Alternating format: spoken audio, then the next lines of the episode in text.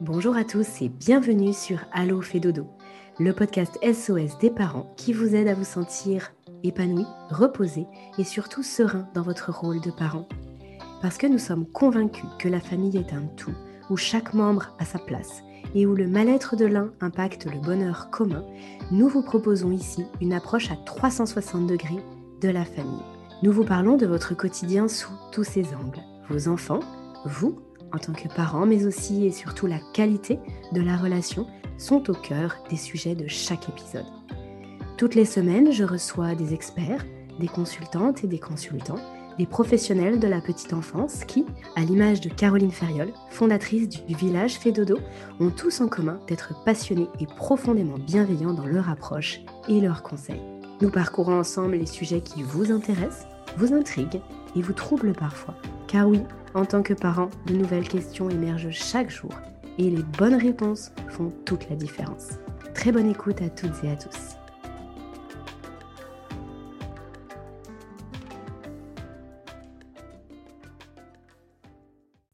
Bonjour Emma. Bonjour Aurélie.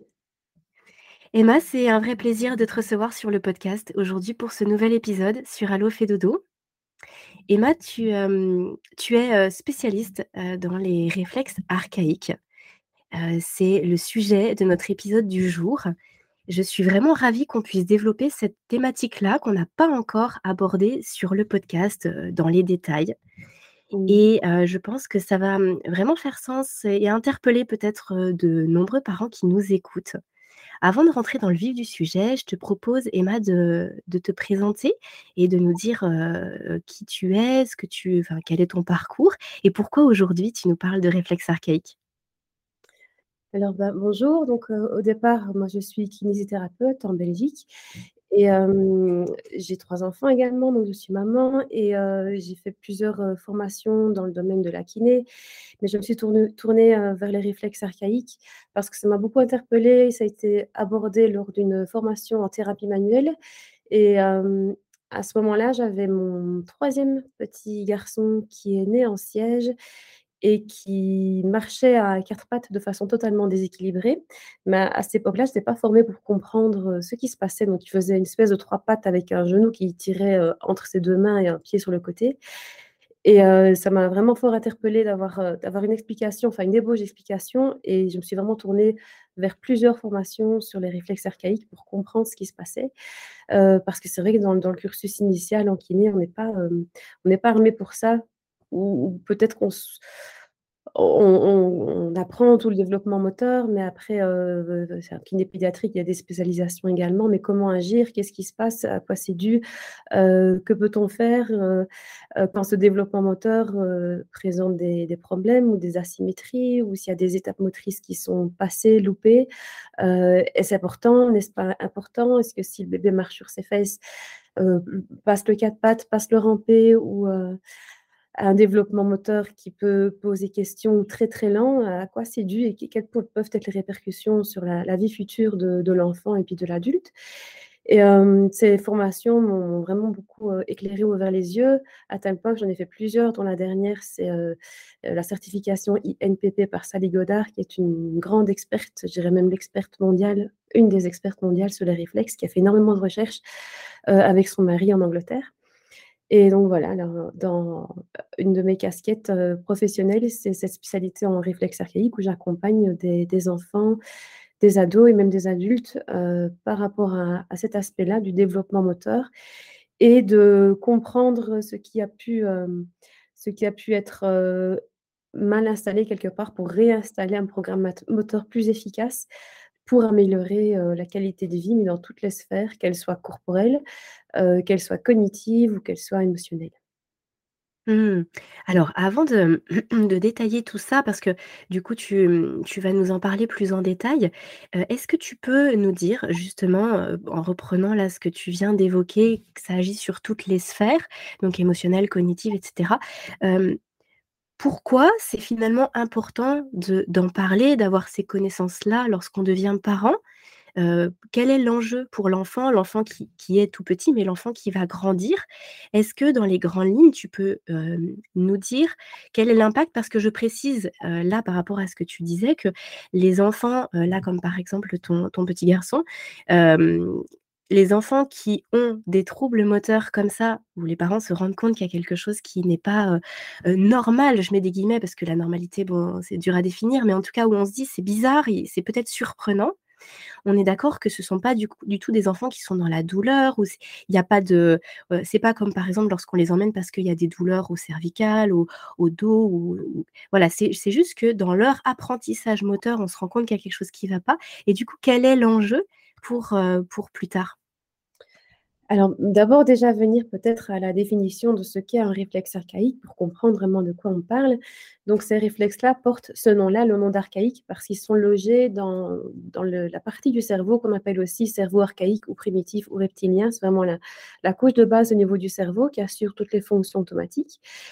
Et puis, le cerveau d'un bébé à la naissance n'est évidemment pas du tout mature et le cerveau n'est pas encore prêt à maîtriser ses gestes de façon volontaire. Donc, faire un geste volontaire dans le but de, saisir quelque chose, par exemple, ce n'est pas possible pour un bébé. Ça, devient possible grâce à une maturation du système nerveux et du cerveau. Et cette maturation du système nerveux, elle se fait grâce aux réflexes archaïques. Euh, on met vraiment dans la catégorie réflexes archaïques les réflexes qui sont présents à la naissance. Parce qu'avant ça, il y a un réflexe intra-utérin qui est le, le, réflexe de retrait, de paralysie par l'apport, qui euh, mature déjà dans un second réflexe qui s'appelle le réflexe de Moreau, et celui-là, il est présent à la naissance. Et euh, je, parle déjà de ces deux-là parce que ce, sont des réflexes de réaction à l'apport. Il y a d'abord une, réaction primitive à l'apport euh, par le figement, par le retrait, qui après évolue par une réaction qui, active le système nerveux sympathique. parce que le, bébé, pour pouvoir vivre, il, a, besoin d'avoir des, réactions au stress qui vont devenir de plus en plus efficaces, mais il y a des premières réactions primitives qui, se font déjà dans le ventre de la maman et puis à la naissance. Puis il y a plusieurs réflexes qui vont aider à la danse de la naissance parce que la maman accouche, mais le bébé naît et il fait beaucoup de choses si on, si on laisse euh, idéalement la, la naissance, si elle peut se réaliser de façon la plus physiologique possible, on va aider le bébé à pouvoir vraiment allumer son système nerveux et faire une chorégraphie qui va pouvoir se mettre en place grâce à l'interaction de plusieurs réflexes archaïques qui vont l'aider à cheminer le long du canal de la naissance pour naître et pouvoir lui faire faire des mouvements qui vont dégager un bras, qui vont faire bouger son dos pour avancer plus facilement, etc. et vraiment, la naissance, ça joue vraiment le, rôle de starter au niveau du système nerveux et ces, réflexes archaïques qui sont liés à la naissance, on, remarque que parfois, euh, vu qu'ils n'ont pas pu se, se, révéler à la naissance, parfois il faut un peu les stimuler si la naissance a été euh, traumatique ou euh, sous anesthésie ou en siège ou avec, avec, césarienne, je vais arriver. C'est bien parfois de, venir stimuler les réflexes qui n'ont pas pu émerger naturellement lors de la naissance. donc ces fameux réflexes, sont là à la naissance. Ils doivent, pouvoir être visibles. C'est pour ça que le pédiatre vient les tester le lendemain ou le surlendemain de la naissance. On teste certains réflexes. Et puis, euh, il, faut qu'ils soient là. S'ils ne sont pas présents, si on ne les voit pas, on sait dire qu'il y a un problème au niveau du système nerveux. Donc, ça peut mettre la puce à l'oreille concernant certaines pathologies. Mais après, il y a plus grand monde qui s'en préoccupe parce que ces réflexes-là ne sont pas censés rester. Ils sont, censés vraiment jouer un rôle de maturation du système nerveux, de maturation du système sensoriel. Mais après, ils sont censés s'intégrer. Donc, ils ne doivent plus sortir, surgir quand on les teste. À partir d'un certain âge, grosso modo, dans la première année de vie, la plupart sont intégrés et ils servent surtout à ce que le bébé puisse traverser les différentes étapes motrices donc le rampé, le quatre-pattes, enfin, d'abord avant ça les retournements, puis euh, toutes les transitions euh, de la position accroupie, squat à debout, et pour, pouvoir avoir accès à, la verticalité, à être équilibré euh, sur ses deux pieds, à pouvoir avoir des, réactions par rapport à, l'équilibre et de, protection par rapport à la chute, etc., pour pouvoir marcher et puis courir par la suite. Et ils ont des impacts dans, toutes les sphères de la vie parce qu'ils vont vraiment modeler la façon dont le système nerveux va, se mettre en place. Et sensoriel également, par exemple, il y a des réflexes qui vont pouvoir faire maturer l'oculomotricité, donc la, façon dont les yeux peuvent bouger de façon horizontale ou verticale ou de façon aléatoire. De façon aléatoire, c'est quand tout, tout, est, tout, est, combiné, mais des réflexes qui sont plus liés à la poursuite horizontale, d'autres à la poursuite verticale. Et ça, par exemple, s'il y a un problème au niveau de ces fameux réflexes, par exemple le réflexe tonique asymétrique du cou, il se peut que les yeux manquent de coordination dans leur balayage horizontal. Ce qui fait que pour, euh, pour l'accès à la lecture, pour avoir une lecture fluide avec, des yeux qui peuvent suivre les lettres et puis les mots et les lignes, euh, ça peut poser problème si ces yeux ne sont pas bien coordonnés dans, leur motricité, par exemple.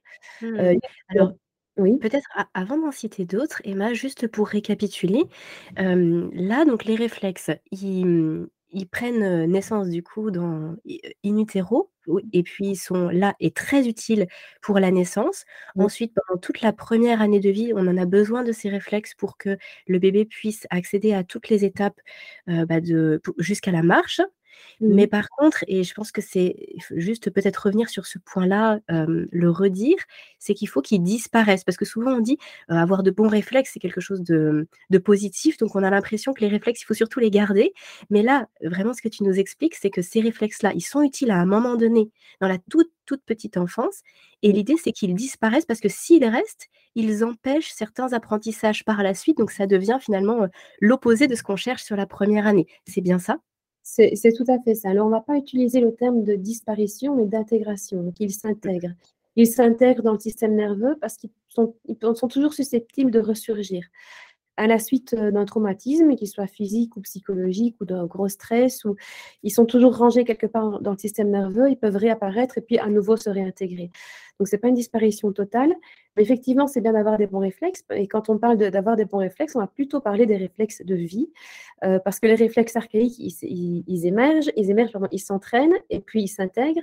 Et cela, normalement, on veut pas trop, on veut qu'ils restent rangés dans le système nerveux, on ne veut pas trop qu'ils ressortent.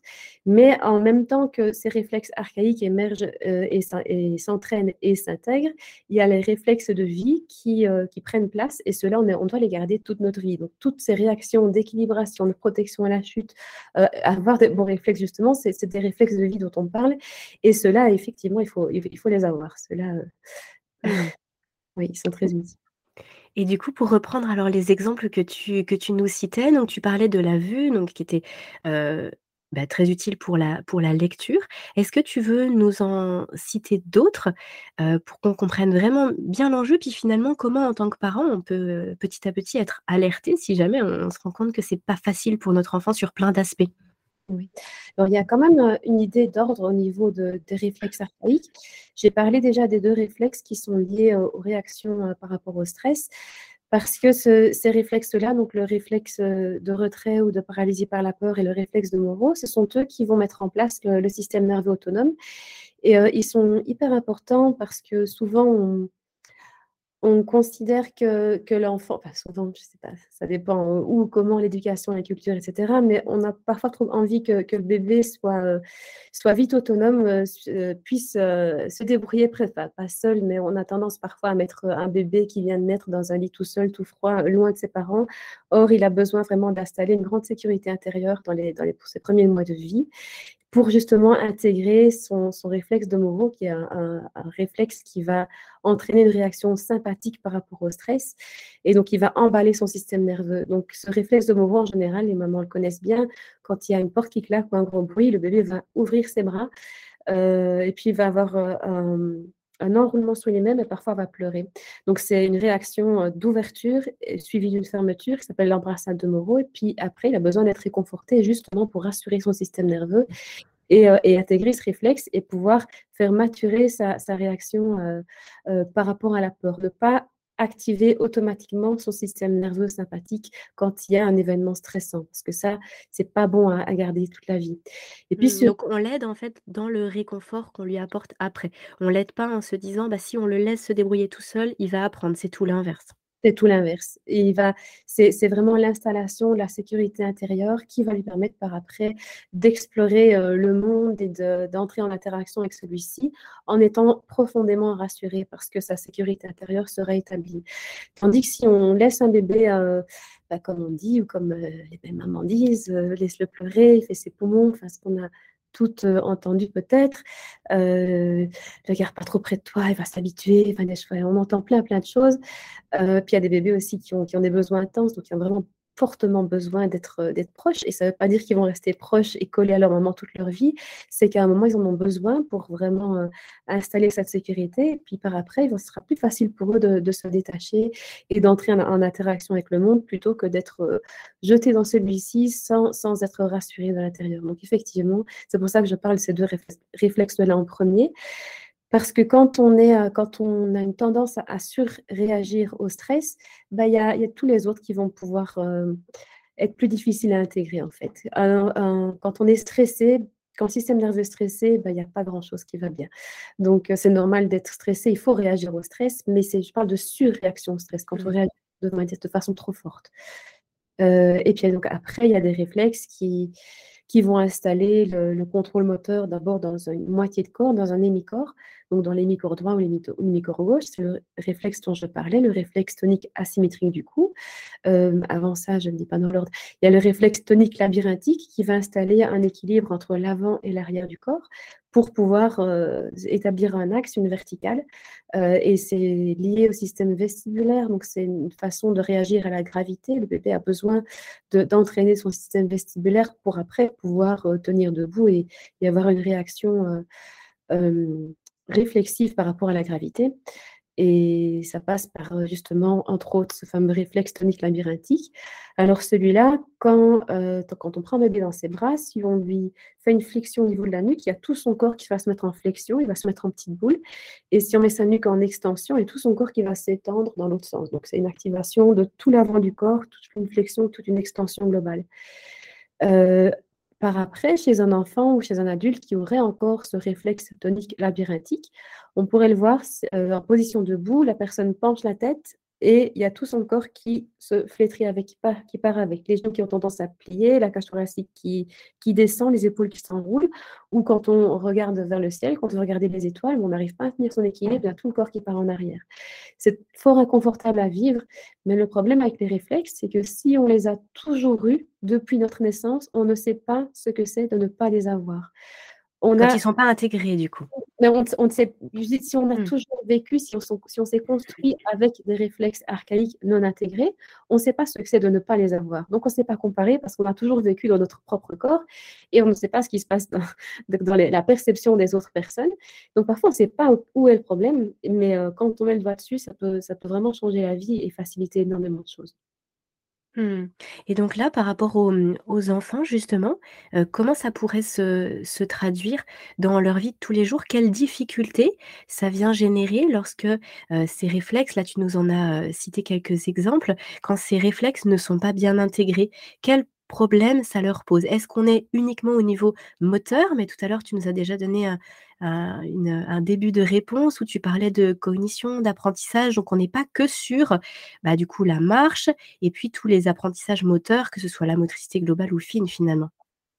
Déjà, tout apprentissage est lié au mouvement.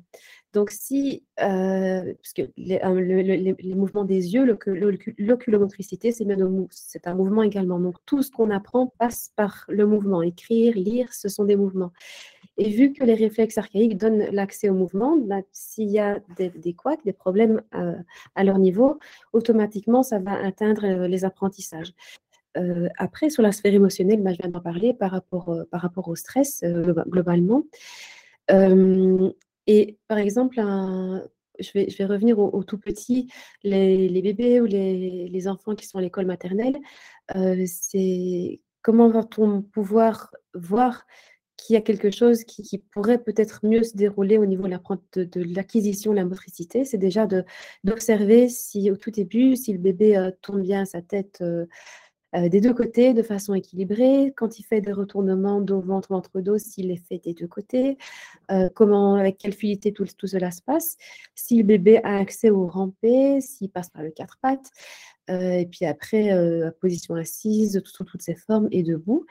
Et le bébé va toujours trouver des stratégies pour compenser, c'est-à-dire qu'il il va pouvoir quand même se développer, il va pouvoir quand même euh, arriver debout, il va quand même marcher. Euh, et parfois, on va se dire, bah, il marche, il court, donc il n'y a pas de problème. Mais il, peut quand même y avoir des, choses qui ont maturé bizarrement, qui, auraient pu mieux maturer, on peut favoriser une meilleure maturation, mais on n'est pas dans la pathologie. Et c'est ça que c'est un peu difficile parfois à, déterminer, c'est que ce n'est pas une pathologie d'avoir des réflexes archaïques non intégrés. La frontière est assez délicate. Euh, parce que, par exemple, quand il y a des lésions cérébrales, une, une, infirmité motrice cérébrale, mais là, oui, clairement, il y a des réflexes qui ne sont pas intégrés, qui ne le seront jamais, parce que le cerveau n'est pas en mesure d'accéder à, cette intégration. Mais en restant dans la normalité, il peut y avoir des signes d'alerte. Euh, comme un enfant, par exemple, qui cale tout le temps ses pieds en dessous de lui, qui s'assied en W, euh, qui a des positions d'assises un peu particulières. Ça, c'est une stratégie utilisée par l'enfant pour euh, bloquer ses jambes parce qu'il y a des réflexes qui vont, euh, qui vont produire un mouvement au niveau des jambes qui est involontaire. Donc, dans la définition d'un réflexe, c'est une réaction involontaire. Ce n'est pas commandé par le cerveau volontaire, c'est une stimulation sensorielle qui va entraîner un mouvement involontaire. Et justement, quand ce, cette stimulation sensorielle, elle se trouve au niveau de l'appareil vestibulaire, donc dans l'oreille interne, ça va être un mouvement de tête, une inclinaison de tête, une rotation de tête qui va créer un mouvement dans les bras ou dans les jambes, parfois dans les deux. Et vu que le bébé ou l'enfant, il se rend compte que quand il penche la tête ou quand il tourne la tête, ses bras et ses jambes ont tendance à partir avec, il va trouver des stratégies pour bloquer euh, ses membres qui ont tendance à n'en faire qu'à leur tête. Et il va hop, les caler sous lui pour pouvoir lui être plus libre pour bouger, pour euh, les mettre euh, en cage quelque part pour pouvoir euh, être tranquille en fait et pouvoir jouer et, pouvoir arriver à contrôler ces gens qui ont envie de bouger toutes seules. Donc ça peut être un signe d'alerte, mais maintenant ce n'est pas tous les enfants qui s'asseyent en W ont des réflexes archaïques non intégrés. Il faut pas faire de, de lien de cause à effet trop rapidement, mais c'est quand même interpellant à observer tout ça. Mmh. Alors, mmh, du coup, là, que ce soit, au niveau de ce que tu viens de nous dire, par exemple pour l'assise, tu as parlé aussi de la lecture. au niveau émotionnel, tu citais le stress. Est-ce qu'il y a d'autres, d'autres critères d'alerte où en tant que parent, on pourrait se dire: «Bah, là, peut-être qu'il y a moyen d'aider mon enfant». On verra par la suite, comment, mais en tout cas, quelles sont les autres choses qui peuvent alerter ou qui peuvent montrer qu'il y a certains réflexes qui, possiblement, ne sont pas intégrés? Déjà, quand il, y a, quand il y a des étapes motrices qui, sont, euh, qui, ne sont pas traversées euh, ou qui sont traversées de façon asymétrique, comme euh, je parlais pour mon fils, le quatre pattes asymétrique, en fait, il avait justement un réflexe tonique asymétrique du coup, non intégré, mais d'un seul côté. Ce qui faisait qu'il n'avait pas accès aux quatre pattes symétriques. Donc le ramper d'une jambe, ou si on saute le quatre pattes et qu'on passe directement à la marche, tout ça, ça fait partie. En fait, ce sont les réflexes et leur intégration successive, parce qu'ils ne s'intègrent pas tous en même temps. Euh, il y, a une chronologie, l'intégration de l'un, euh, il y a une superposition, c'est par vague en fait. Chaque étape euh, est la base de l'étape suivante et le réflexe un réflexe doit s'intégrer pour qu'un autre puisse s'entraîner, puisse s'intégrer. Donc, il y, a tout un, tout un jeu, une chronologie là-dedans. Et on peut s'interroger s'il y a un non-passage par certaines étapes, s'il n'y a pas un problème à propos de ça. Mais avant ça, il faut d'abord s'interroger sur l'environnement dans lequel l'enfant évolue, parce qu'en voulant bien faire, tous les parents en général veulent bien faire, et parfois on veut trop bien faire. Donc on va hyper sécuriser l'enfant, on va peut-être trop réduire l'espace dans lequel il peut exercer sa motricité, on va peut-être euh, lui mettre des beaux habits ou des jeans ou des belles chaussettes euh, ou des belles chaussures, mais qui vont quelque part entraver justement sa motricité et, par répercussion empêcher d'exercer ses réflexes et donc euh, d'accéder à certaines étapes motrices importantes. Un petit exemple, petite fille qui met, enfin bébé fille qui mettrait tout le temps des petites jupes ou des petites robes, euh, c'est pas du tout facile de marcher à quatre pattes en jupe ou en robe parce que les genoux sont dessus. du coup, l'enfant risque de marcher en ours et, et, ne pas passer par le quatre pattes. Or, c'est pas pareil, marcher en ours ou marcher à quatre pattes, c'est pas, c'est pas du tout la même chose. Ou ramper, pareil, si les, si ou si les chaussettes glissent. maintenant, c'est ça dépend où on habite, on ne peut pas tout le temps être à pieds nus, mais c'est important d'avoir quand même des pieds qui puissent accrocher le sol pour repousser le sol, pour euh, travailler la voûte plantaire, installer cette voûte, parce que le, bébé naît avec des pieds plats, puis la voûte, elle se creuse parce que le gros orteil pousse sur le sol et le pied se muscle, et puis un pied a besoin de se muscler pour, être, euh, pour pouvoir soutenir le poids à la verticale, pour pouvoir après marcher. Euh, donc le ramper, c'est une étape une étape extrêmement importante d'apprendre à repousser le sol avec, ses orteils.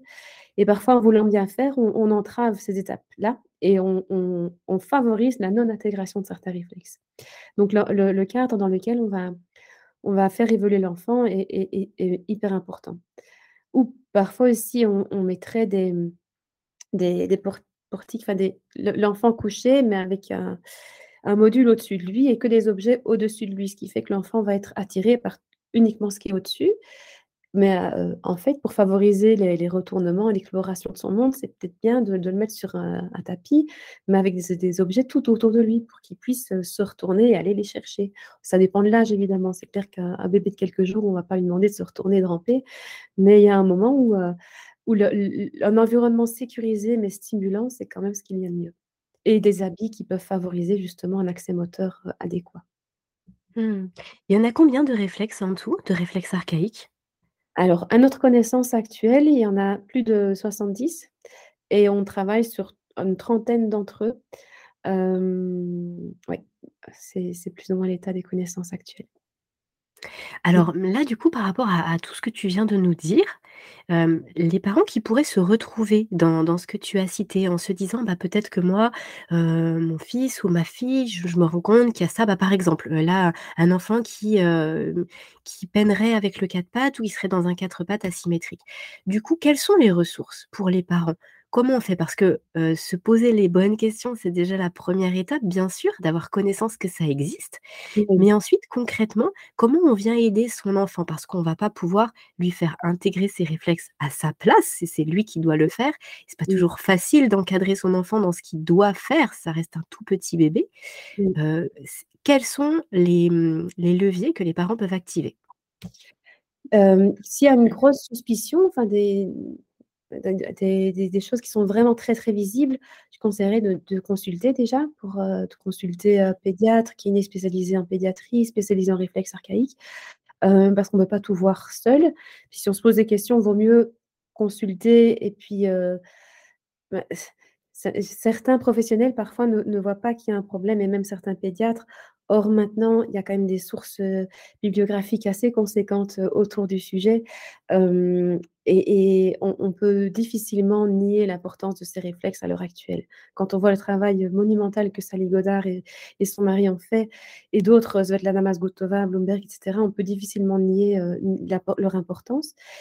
Oui, donc tu veux dire d'aller finalement chez le professionnel de santé, en en parlant pour justement qu'on puisse aller plus loin sur ce sujet si on voit que le si si on pas abordé pendant la consultation en tout cas. Et je disais à condition que ce professionnel de santé soit informé et alerté par ça, parce qu'il y en a qui il y a certains pédiatres qui vont dire: «Non, il y a pas de problème, c'est pas grave, il va marcher». Or, bah, si on veut favoriser, débloquer quelque chose qui peut aider l'enfant, faisons-le. Et c'est c'est pas, c'est pas douloureux, c'est rien. Chez les tout petits, on va ce sont des stimulations, c'est du jeu, c'est c'est on va attirer son attention, c'est, changer son cadre de développement au niveau matériel. Donc ce que je disais, ouvrir son espace, changer d'habit, c'est toutes des des choses à mettre en place qui vont, qui vont permettre à son système nerveux, à son cerveau de mieux apprendre à contrôler son corps. Donc c'est déjà une question d'environnement. Après, après oui, il y a des professionnels de santé qui sont formés, qui peuvent, amener des stimulations beaucoup plus précises et qui peuvent bien sûr expliquer aux parents quoi faire à la maison, pour qu'ils soient moins perdus et que ce soit beaucoup plus facile. Mais c'est pas stressant, il faut pas, avoir peur, d'agir parce que ça reste doux et absolument non douloureux. Mmh. Oui donc, du coup on va pouvoir aider les enfants au quotidien. Ce sont des petites choses à mettre en place au quotidien avec eux. Ou alors, c'est par exemple, là, tu, tu citais de, par exemple donc, des kinés qui, sont, qui sont formés aux réflexes archaïques. Est-ce que l'idée, c'est d'emmener son enfant toutes les semaines chez le kiné pour faire des peut-être des mouvements particuliers? Mais tu pourras nous, en dire un petit peu plus sur ce qu'on peut faire. Ou alors, est-ce que c'est à la maison que tous les jours, ou alors régulièrement, on vient apporter des, stimulations, comme tu disais, au tout petit bébé? Si, on, si c'est juste une séance de kiné une fois par semaine et, rien en dehors et que l'environnement dans lequel l'enfant grandit n'est pas, n'est pas, n'est pas propice au développement d'une bonne motricité, ça ne fonctionnera pas. Donc c'est tout ensemble, c'est le kiné et les parents. Et en général, le kiné encadre toujours les parents dans ce qu'ils peuvent faire à la maison. Mmh. Il y a une liste des professionnels qui sont formés au réflexe archaïque, Emma? Oui, donc il y a plusieurs formations qui existent et donc plusieurs listes. Je pense que tu donneras les liens avec l'enregistrement en fonction d'où ces professionnels sont formés. Alors, chaque professionnel a peut-être plus d'affinité. tout le monde ne travaille pas avec les tout petits. Euh, il y en a qui sont plus spécialisés dans les problèmes d'apprentissage et en fonction des formations qu'ils ont fait, ils sont plus euh, pour, euh, pour agir en fonction de, tel ou tel âge de l'enfant.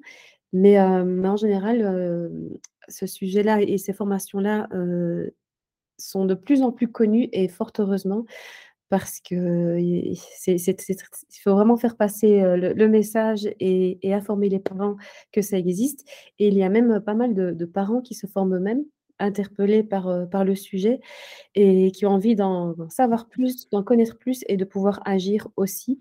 Donc, il y a des formations qui sont ouvertes uniquement aux professionnels et d'autres qui sont ouvertes à tout public. Donc, et en faisant déjà même un premier module sur les réflexes, il y a déjà moyen de comprendre pas mal de choses et de pouvoir agir aussi avec ses propres enfants toi, dans ton cabinet, comment ça se passe quand tu reçois justement un enfant? Est-ce que déjà les parents, ils viennent te voir en te disant: «Bah, j'ai l'impression qu'il y a quelque chose qui va pas» ou alors c'est parce qu'il y a des tensions chez chez bébé et que toi tu vas venir, finalement entre guillemets «diagnostiquer» et poser en tout cas une explication en disant: «Bah, voilà, ces tensions, elles reviennent là tout le temps, tout le temps parce que, parce que là, il y a peut-être un réflexe ou plusieurs qui ne sont pas intégrés». Et ensuite, quelles sont les consignes ou les conseils que tu donnes aux parents pour le quotidien? Puisque tu disais qu'il fallait faire le tout en synergie. Mmh. Alors moi, je travaille, avec les tout petits ou rarement. Ça m'arrive, mais ce n'est pas la majorité de mes petits patients. en général, entre 5 et il n'y a pas d'âge, entre 5 et l'âge adulte et en général, ils sont envoyés par, par des collègues qui savent, mon travail, que ce soit médecin généraliste ou podothérapeute, que que je connais et on me les envoie parce qu'on sait, bah, parce qu'ils savent que je suis formée là-dessus et que je vais pouvoir agir dans la sphère qui est la mienne, la sphère du mouvement. Parce qu'il y a d'autres manières d'agir. Il y a parfois, il y a des, podologues, podothérapeutes qui agissent sur les réflexes avec certains reliefs au niveau des semelles posturales, par exemple. Mais donc, moi, la sphère en tant que kiné, c'est la sphère du mouvement pour favoriser l'intégration des réflexes archaïques. Alors, comment ça se passe? Ça, se passe par un bilan qui est assez poussé pour voir si c'est vraiment ça le problème, parce qu'il peut y avoir d'autres problèmes de développement et pour voir si on va pouvoir avoir des bons résultats par une méthode d'intégration de réflexes archaïques, c'est d'abord en fonction d'un questionnaire qui est assez précis, assez pointu. Discussion avec les parents, on remonte bah, au tout début en fait. On, on, pose des questions sur la grossesse, sur l'accouchement, sur la première année de vie. il y a pas mal de questions. Et puis en fonction de ce bilan-là, des réponses qui sont apportées à toutes ces questions, on fait un bilan moteur, on va évaluer, la motricité générale, on va évaluer donc on va faire des tests de certains réflexes, pas des 60, 72, mais de quelques-uns et on va on les évalue entre 0 et 4. 0, c'est un réflexe qui est intégré, donc quand on le teste, il ne ressort pas. Ça veut dire que tout va bien, il est intégré. Donc c'est bien 4, c'est qu'il est fortement présent alors qu'il ne devrait plus l'être du tout. Et entre les deux, ben, il peut être un petit peu présent. Donc euh, il y a 1, 0, 1, 2, 3, 4 pour, euh, pour l'évaluation. Et en fonction du profil et réflexe, en fait, c'est bien de comprendre aussi qu'un réflexe archaïque non intégré, c'est avant tout un symptôme, un symptôme d'une immaturité dans le système nerveux et c'est surtout l'immaturité du système nerveux qu'on va traiter. Alors moi, là, j'utilise le langage INPP de Sally Godard, parce qu'on ne parle pas vraiment de la même façon dans certaines autres formations réflexes. Et Sally Godard explique vraiment bien que le réflexe, c'est le symptôme d'une immaturité dans le système nerveux. Et on va essayer de, de retravailler l'étape motrice qui a manqué par des mouvements qui vont être exécutés de façon très très lente tous les jours, pas beaucoup de répétitions, mais tous les jours, pendant quelques semaines, pour euh, faire maturer le système nerveux et favoriser l'intégration d'un ou plusieurs réflexes. Parce qu'un mouvement précis répété tous les jours peut favoriser l'intégration de plusieurs réflexes à la fois. Mmh. Est-ce que tu peux nous donner un exemple de, petits mouvements qui ensuite est à réaliser tous les jours à la maison? Et quand tu dis que ça prend pas beaucoup de temps, qu'il faut pas le faire trop longtemps, ça représente quoi? C'est de l'ordre de quelques secondes à quelques ou quelques minutes? Parce que c'est vrai que c'est chez les tout petits, on se dit c'est pas forcément évident. Ah oui, c'est dans c'est maximum 5 minutes, on va pas, faire beaucoup, mais l'environnement dans lequel on fait ces mouvements est très important. Si on le fait en étant stressé, énervé, si l'enfant pleure, évidemment, ça va pas marcher parce qu'on a envie que son système nerveux réagisse bien et un système nerveux qui est pas content, qui est stressé, ne va pas bien réagir. Donc il y a tout un environnement, favorable à installer. Un exemple, je vais peut-être parler de d'une immaturité qu'on pourrait voir au niveau de, l'appareil vestibulaire, donc de l'oreille interne, qui peut être euh, relié, qui peut, ressortir par la non-intégration de plusieurs réflexes. Par exemple, le réflexe de Moreau dont j'ai parlé, euh, qui est lié aussi à une stimulation vestibulaire de la tête vers l'arrière, ou par le réflexe tonique labyrinthique dont j'ai parlé aussi. Et là, il y a le réflexe tonique labyrinthique en flexion et le réflexe tonique labyrinthique en extension. Quand on voit que ces deux réflexes-là, Moro et, RTL, ne sont pas intégrés, on va se dire qu'il y a une immaturité de ton système vestibulaire. Et on va pouvoir agir là-dessus euh, par un, exercice qui s'appelle l'astronaute. C'est un exemple. Hein. Je ne dis pas qu'il faut, le faire, euh, c'est un des exemples. Euh, ça se fait sur une chaise de bureau, une chaise de bureau qui tourne. Et l'enfant va se mettre en position fétale avec les mains sur les épaules opposées les jambes croisées en petite boule.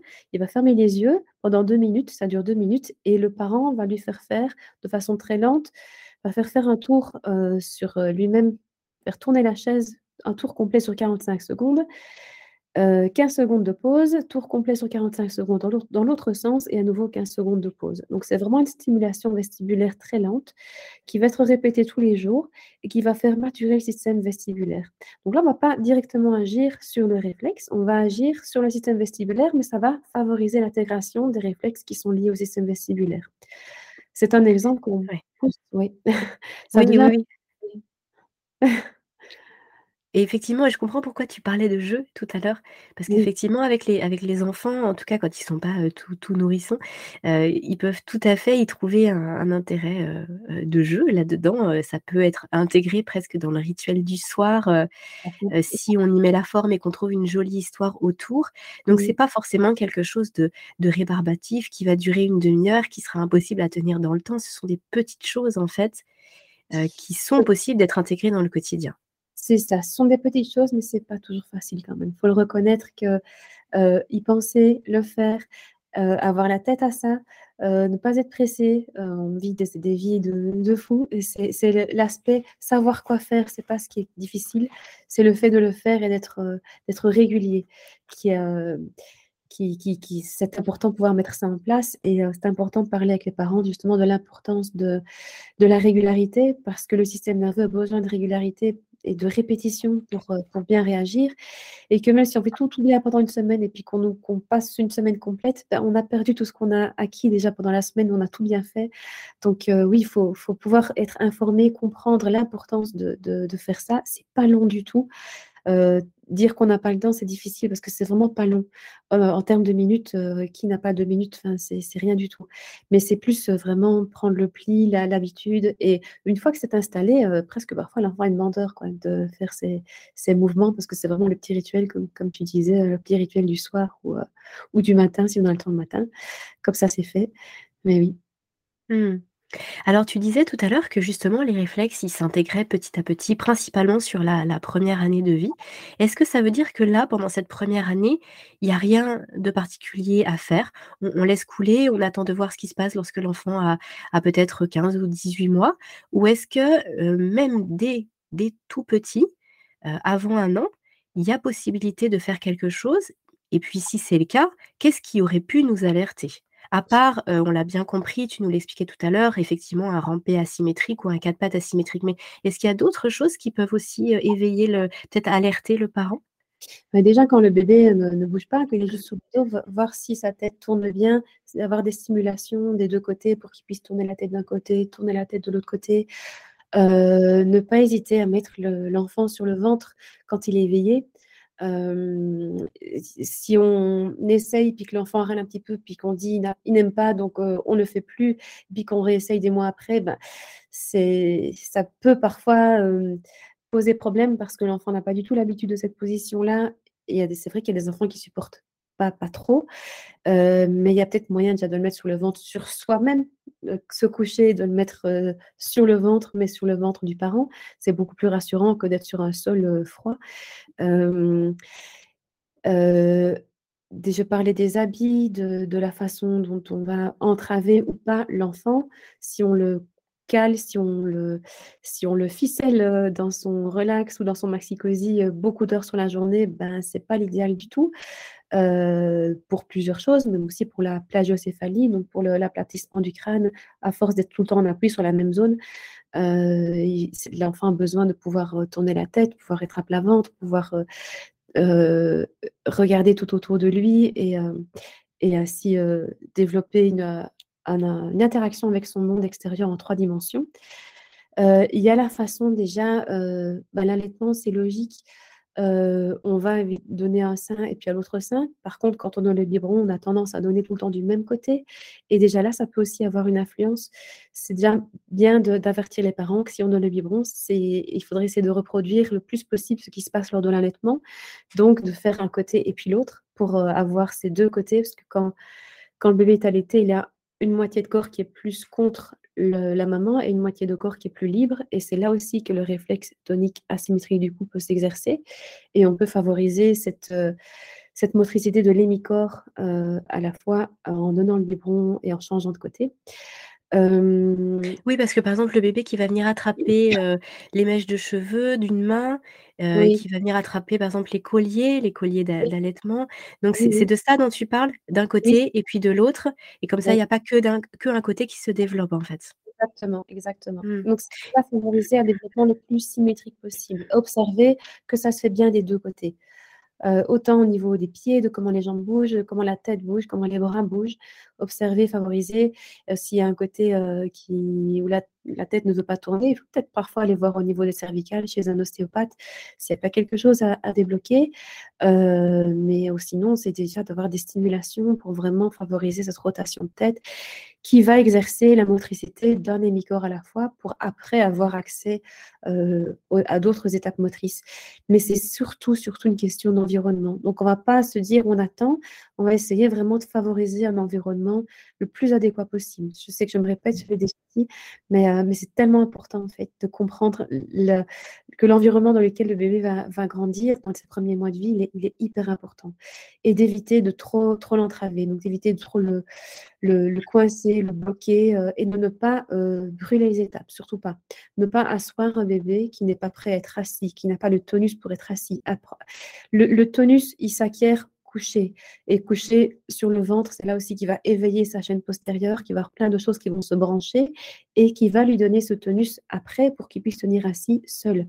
Parfois, on veut bien faire, on veut brûler les étapes, on veut que l'enfant grandisse plus vite, on veut qu'il soit prêt assis, on veut qu'il soit prêt à marcher et on va un petit peu trop le stimuler en voulant bien faire encore une fois, mais on, ne l'aide pas sur le long terme. On fait plus, euh, le contraire que, que de vraiment l'aider. Il y a un autre sujet aussi auquel je pense, c'est celui de l'alimentation, puisque dans la première année de vie, il va y avoir la diversification alimentaire.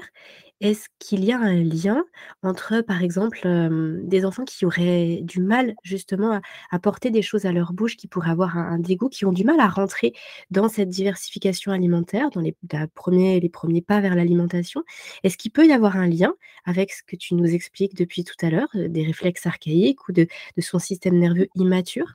Oui, oui on parle de troubles de l'oralité. Il y a parfois des, enfants qui ne supportent pas certaines textures, qui sont extrêmement sensibles de la sphère buccale. Et il y a tout un tas de réflexes qui sont liés justement à la motricité de la bouche, à la déglutition, la mastication, bah déjà à l'insution, etc. au tout début. Euh, et puis après, ça, ça, fait maturer la motricité de la bouche. Et, euh, oui, on peut trouver des liens effectivement au niveau de ce domaine-là. Et il y a des liens aussi entre toute la motricité de la bouche et la motricité des mains et des pieds, il y a un lien neurologique entre la bouche, les mains et les pieds. Alors au niveau des mains, on connaît très très bien le réflexe d'agrippement. Euh, le, bébé qui serre un doigt ou un objet et qui ne veut plus le lâcher, ça existe aussi au niveau des pieds. On a un réflexe d'agrippement palmaire et un réflexe d'agrippement plantaire. Au niveau de la bouche, il y a le réflexe de succion. Et euh, par notre parenté euh, avec les singes, il y a un lien neurologique parce que nos cousins singes ont besoin de cinq points d'accroche pour tenir leur maman, les deux mains, les deux pieds et un téton dans la bouche, donc cinq points d'accroche qui sont liés pour vraiment tenir la maman quand elle court pour se déplacer. nous, on ne fait pas ça, mais le lien neurologique est toujours là. Parfois, il peut y arriver qu'on arrive à, avoir une action, pourquoi je parle de ciel là Parce qu'on peut arriver à avoir une action sur la sphère buccale en agissant sur les mains et sur les pieds, parce qu'on va faire maturer les cinq liens, les cinq... Euh, extrémités, la bouche, euh, les deux mains et les deux pieds, il y a moyen d'agir par répercussion en fait en faisant maturer ailleurs et d'arriver à faire maturer la sphère buccale. Ah oui, donc ça, c'est vraiment, c'est extraordinaire, en fait. C'est très intéressant parce que, quand effectivement on ne peut pas, toucher, un endroit, par exemple, qu'on sait que son enfant est extrêmement sensible au niveau de la sphère buccale, donc on ne peut pas par exemple, les enfants qui auraient du mal à se faire essuyer la bouche ou qui ont vraiment du mal avec les lèvres et la bouche, on peut venir travailler sur d'autres points et ça va avoir les mêmes répercussions. Oui, tout à fait. Oui, souvent les mains, j'ai déjà eu des résultats assez exceptionnels avec un, petit garçon, il devait avoir presque deux ans.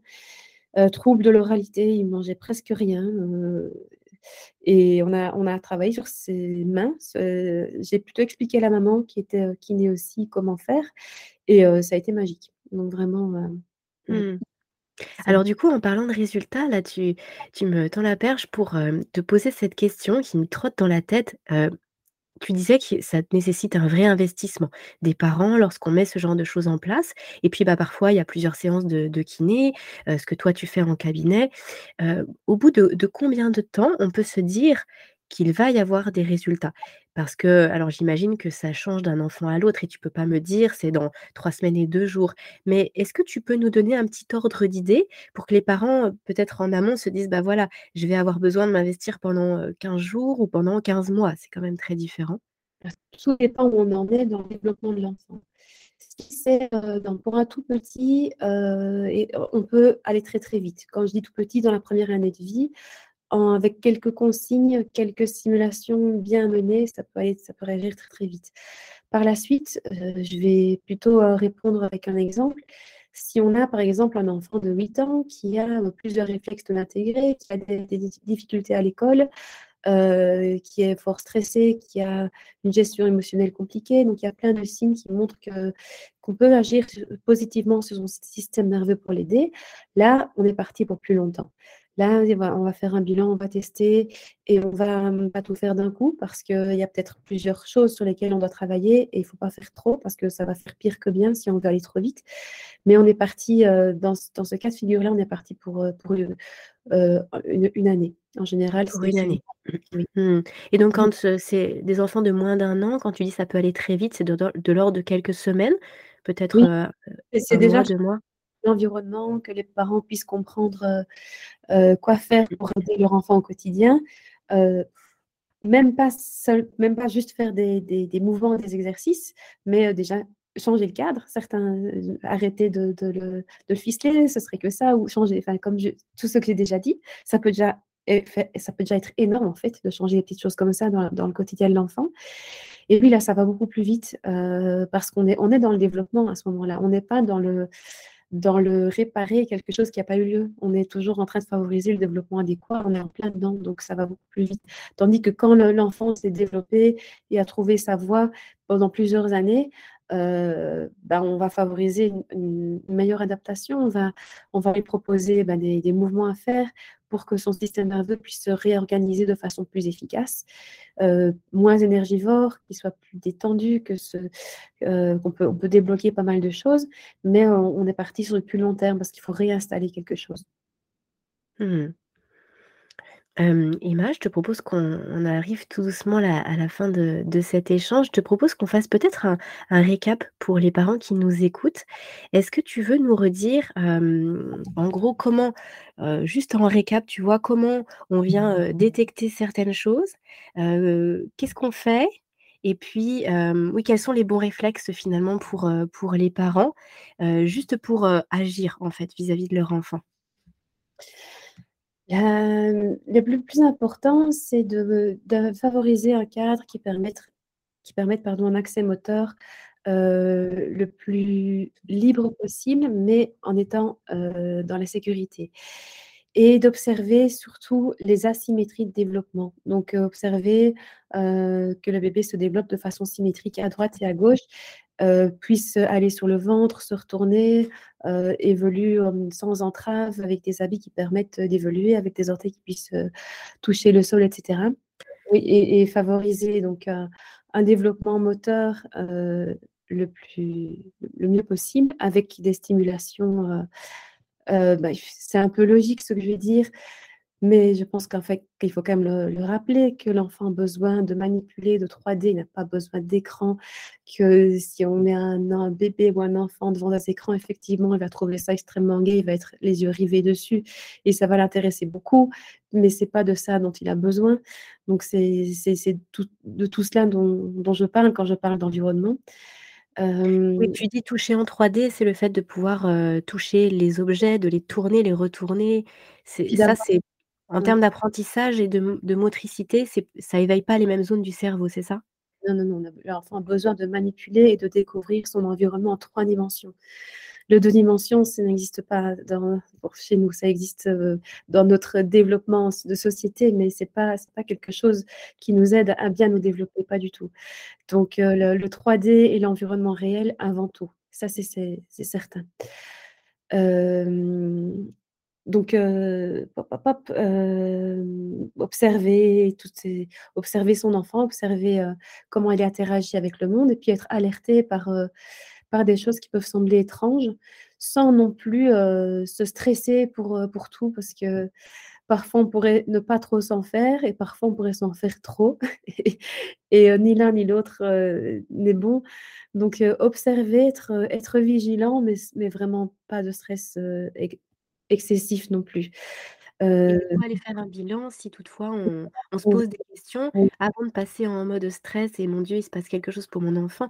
On va faire un bilan comme tu l'évoquais, quelque chose de de très précis, très rigoureux avec un professionnel formé et puis comme ça, ça permet de savoir où on va et d'avoir une feuille de route si c'est nécessaire.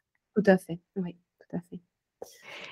Par rapport aux, mmh, aux mamans qui nous écoutent, si elles se disent: «Bah, moi j'ai l'impression que pour mon enfant, tout est OK. Tout va bien, tout s'est bien passé, tout est asymétrique. Mais par contre pour moi, ça ça résonne en moi en fait, ce podcast».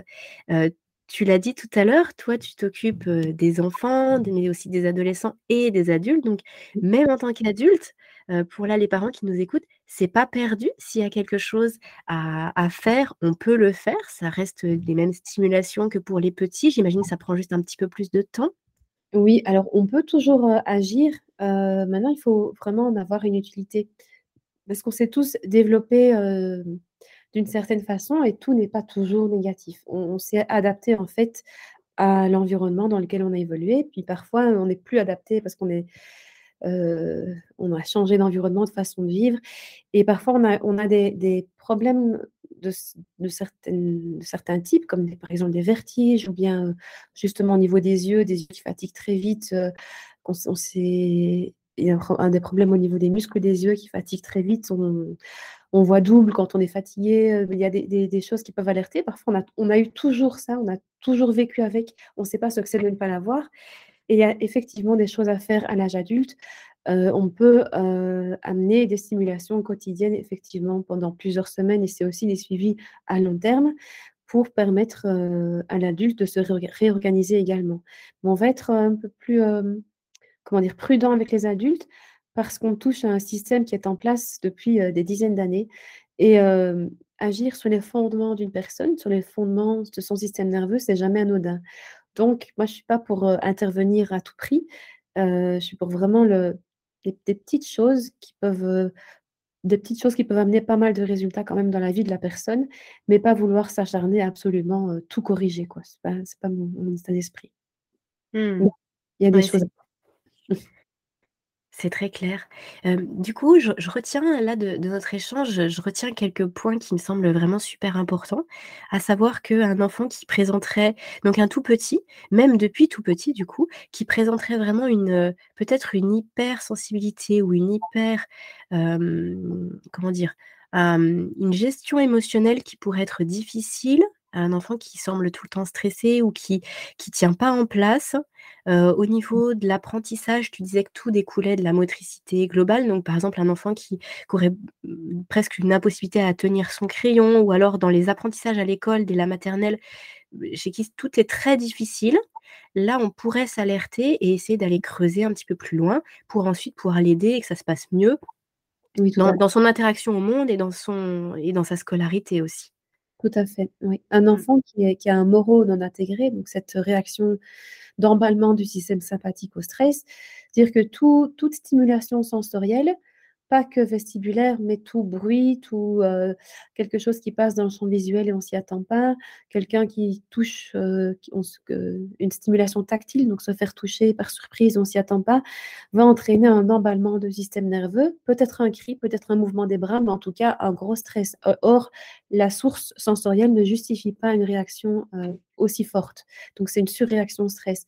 Mais quand on est dans, une classe on est censé être, apprendre et, être attentif à ce que le, l'institutrice ou l'instituteur est en train de dire, euh, et que tous les petits bruits, toutes les autres stimulations sensorielles vont éveiller le système nerveux en mode stress, ça va empêcher le, cerveau d'être connecté au cours qui est en train de se dérouler et être concentré sur, l'apprentissage. Donc ça va vraiment entraver cet enfant dans sa scolarité.